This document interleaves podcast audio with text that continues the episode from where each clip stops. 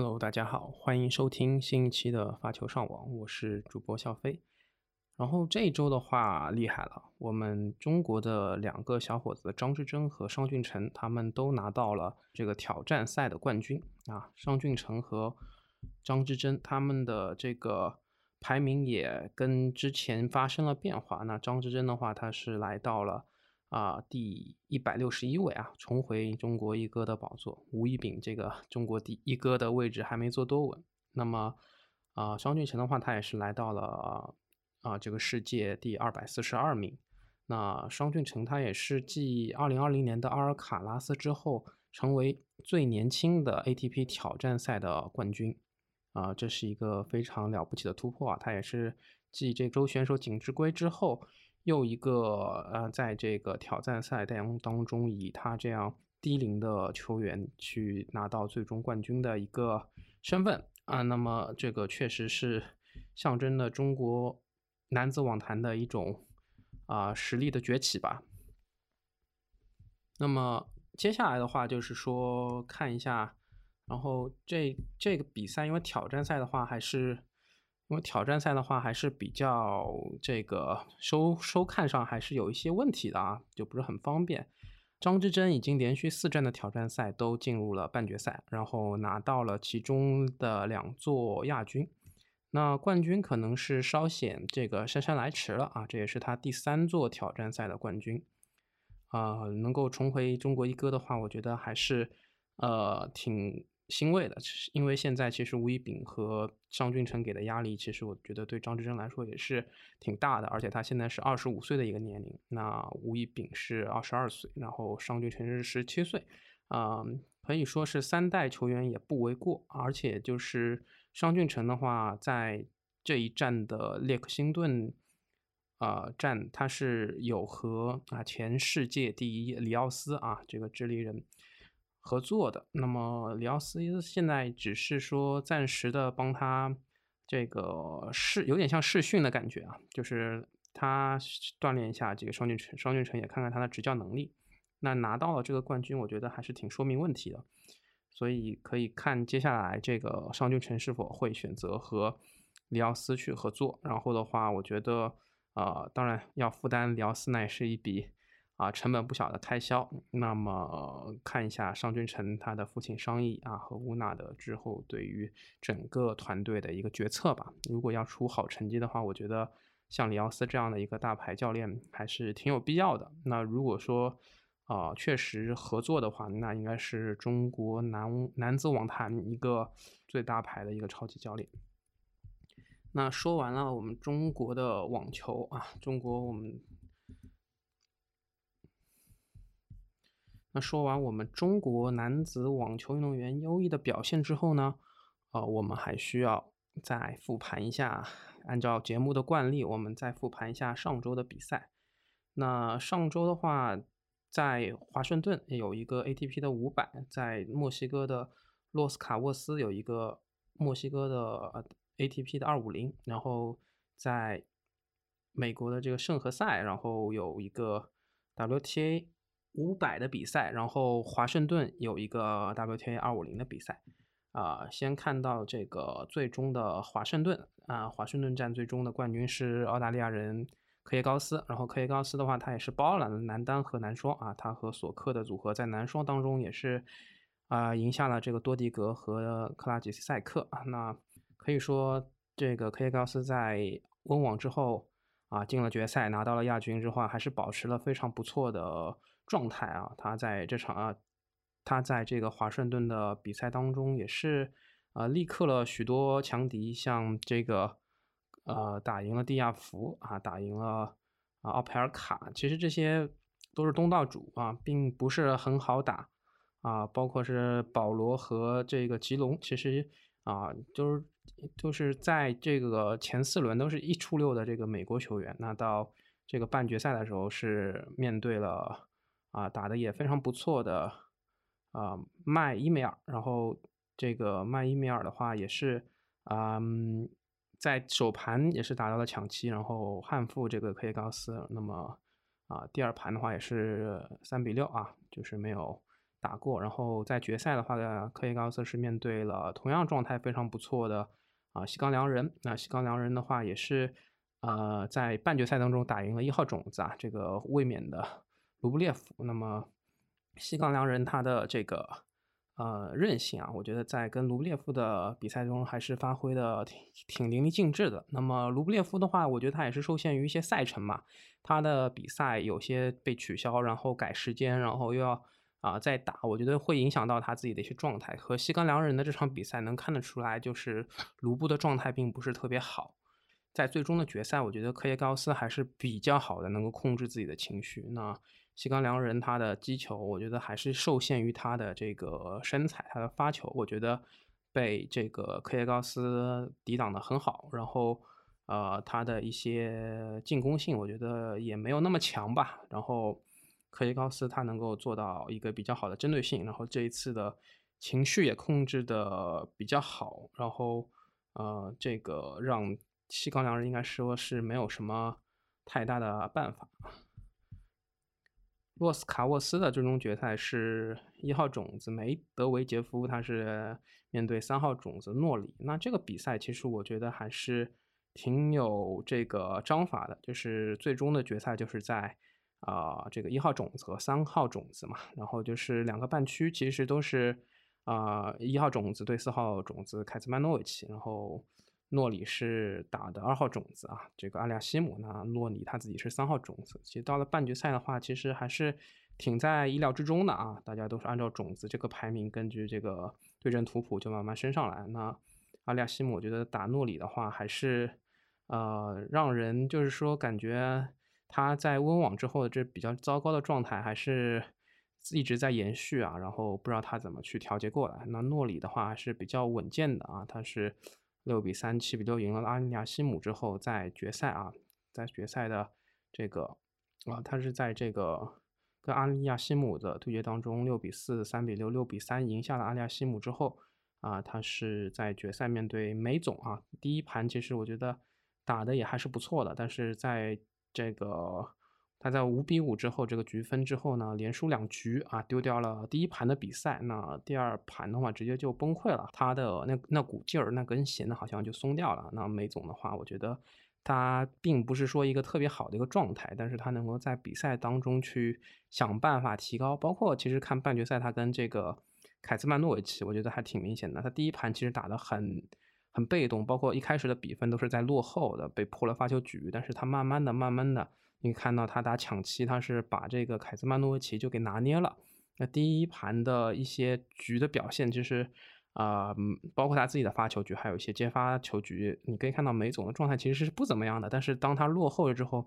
他想要办法去做一些改变，还是能够能够怎么说呢？还是能够压制住这个凯兹曼诺维奇。那么，呃，这是我觉得梅总他的一些变化，包括他自己也会更勇于尝试自己的一些小球，一些。切削放短的变化和往前的一些技术啊，球也是打的比较深的。在硬地上面，我觉得确实梅总他还是挺自信的。然后再看到这个圣何塞战啊，这个哦，这个五百赛的 WTA 啊比赛当中是最终是这个卡萨金娜啊，他在决赛是六比七啊，先是抢七失利，然后六比一、六比二击败了。美国人罗杰斯啊，那罗杰斯其实我觉得他这次的发挥是不错的，打赢了萨卡里、阿尼西莫娃和库德梅托娃，都是挺强劲的选手。然后，嗯，卡萨金娜的话也是赢了巴多萨和这个萨巴伦卡，然后啊，包括像这个雷巴金娜啊，他刚拿了温网的冠军。那这个含金量我觉得还是挺高的。卡萨金娜也是世界前十里面唯一的一个。俄罗斯选手啊，他排在第九。那在这个他身后也是有像库德梅托娃、这个萨姆索诺娃，然后亚历山大罗娃这样的好手啊。这个俄罗斯红粉军团，这个俄罗斯的这个网球人才确实是非常的呃旺盛。然后，嗯，这场比赛我也觉得罗杰斯他感觉是因为一些体能吧，就是前第一个抢七还能够咬住，但到后面其实。啊，感觉还是年龄啊，还有一些调度啊，卡塔金娜明显是更耐打一些，然后他的啊，这个回球的质量还是非常深啊，这让罗杰斯其实有点疲于招架了。那这场比赛，我觉得，呃，我因为我看了集锦吧，就先说到这儿。然后，啊，还有一个就是华盛顿站，华盛顿站最终是萨姆索诺瓦，就前面有提到的萨姆索诺瓦，他是排在啊 WTA 四十二名的一个位置吧，在他身位之前的俄罗斯球员就是啊这个亚历山大罗娃，然后库德梅托娃，还有就是卡萨金娜哈，然后他是面对的。爱沙尼亚的球员，这个卡内皮啊，卡内皮也是老将了。我觉得也是因为有一些这个球路啊、体能啊这些都会影响到卡内皮之后的在决赛当中的一个一个发挥嘛。因为其实他整个晋级之路还是比较累的啊，他是要打这个萨维尔啊，这个卡林斯卡亚，其实也都不是很好打。那萨姆索诺娃进决赛的时候是在半决赛赢了王曦雨啊，两个六比一还是比较。轻松的，但是这个华盛顿站，我觉得王王曦雨打的还是不错的，他打赢了这个嗯维基奇啊和玛利亚啊，然后这个虽然在阿扎尔伦卡有伤的时候啊啊，他可能六比六比三赢下了他这个，但是能够感觉到这个前两场比赛的胜利对于他跟阿扎伦卡的比赛还是挺有帮助的啊，他打的也很有信心。那么最终的决赛，我觉得萨姆索诺娃他也是越打越好，他的这个。呃，正手和反手的一些调度，我觉得让卡内皮其实接起来还是挺费劲的啊，特别是越打到后面，你可以看到这个萨姆索诺娃他的优势就建立的越大啊。然后说完了上周的比赛啊，其实这个比赛也就是刚刚的八月份的首周是这个北美赛季的一个开始，那么。现在啊，这周这周的话，像这个罗杰斯杯啊，在蒙特利尔就已经开始了。然后早上的话，我看到像这个莫尔坎是赢了麦克唐纳德，然后布隆克斯比是赢了布罗呃布伯列克，然后啊这个呃包括我看这个沙波瓦洛夫和德米纳尔的比赛啊，上午看了也是有在进行，但是因为一些原因中断了，所以。啊，他们应该会呃尽快开始，然后啊，就是因为一些原因中断了，然后应该会挑比较早的时间去进行补赛哈。然后啊，这个瓦林卡是看到他是已经输球了啊，他输给了这个芬兰的球员鲁苏五二里了，还是挺可惜的啊，没有看到瓦林卡这场发挥。那么啊，这这个比赛像梅总。阿尔卡拉斯、啊卢布、西西帕斯，还有辛纳、阿利亚西姆、鲁德、胡尔卡奇啊，这八号这八个种子啊都会参与的，所以啊这个含金量我觉得还是挺高的啊。然后又是一千分的比赛啊，然后可以看一下最终这个鹿死谁手啊。然后女单这一边的话，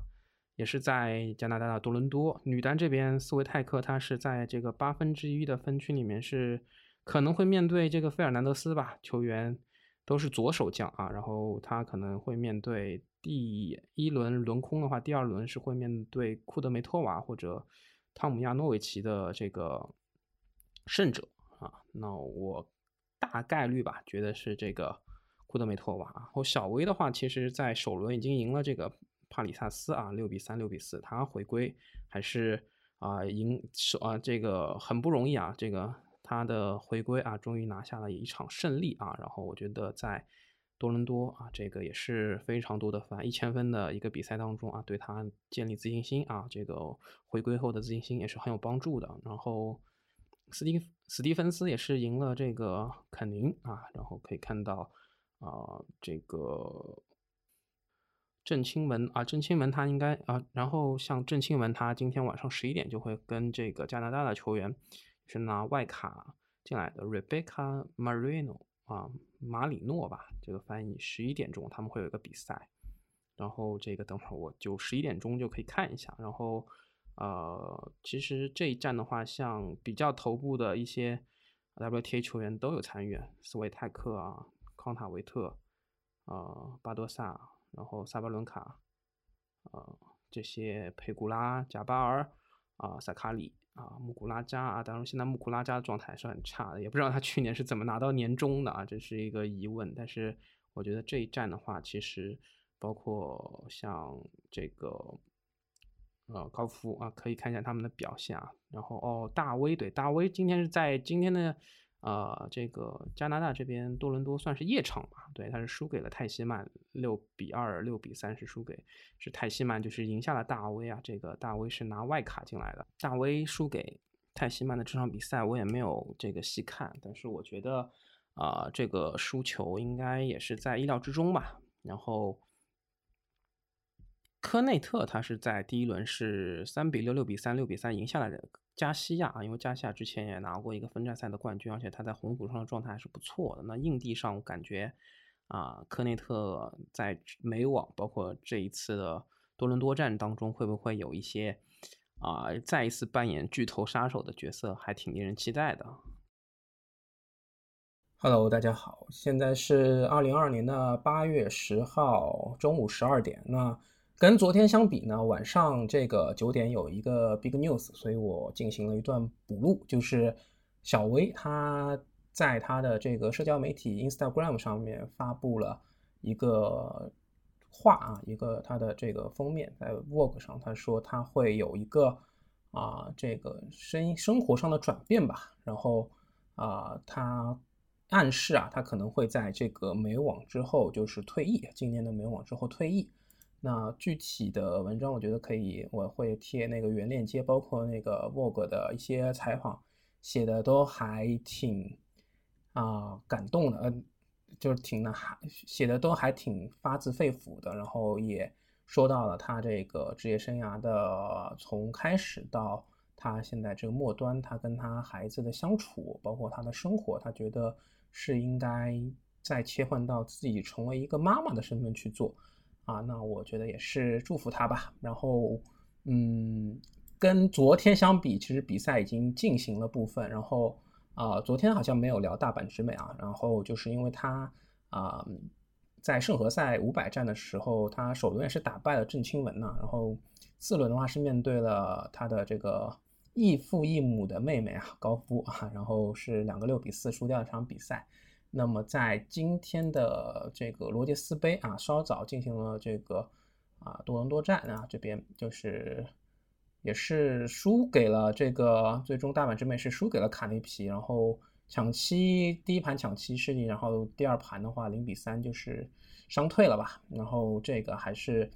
啊，就是我觉得他的。他因为最近他的父亲也是加入了他的教练团队，然后我觉得他打球会不会更加不开心？因为已经有人觉得说这个大阪直美的父母把他当成一个赚钱的工具，就是大阪直美会觉得自己被异化了。然后我觉得可以看那个奈飞的纪录片里面，大阪直美自己也提过，如果说他不打网球，他在想他的生活是什么样子？他放弃了他大学的一些读书的生涯，他去打职业网球，他觉得，呃，他。也是有一些损失的吧，对他觉得他并不是寻常人的一种生活。我觉得他那个时候其实思想里面是有这一块的内耗在的啊，对，用现在比较流行的说法。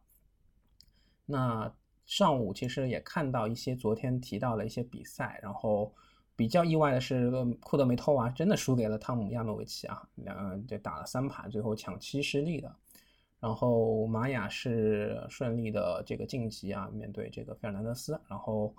嗯，昨天小魏赢的是已经说过了。那么其他的话，我是上午看了会儿这个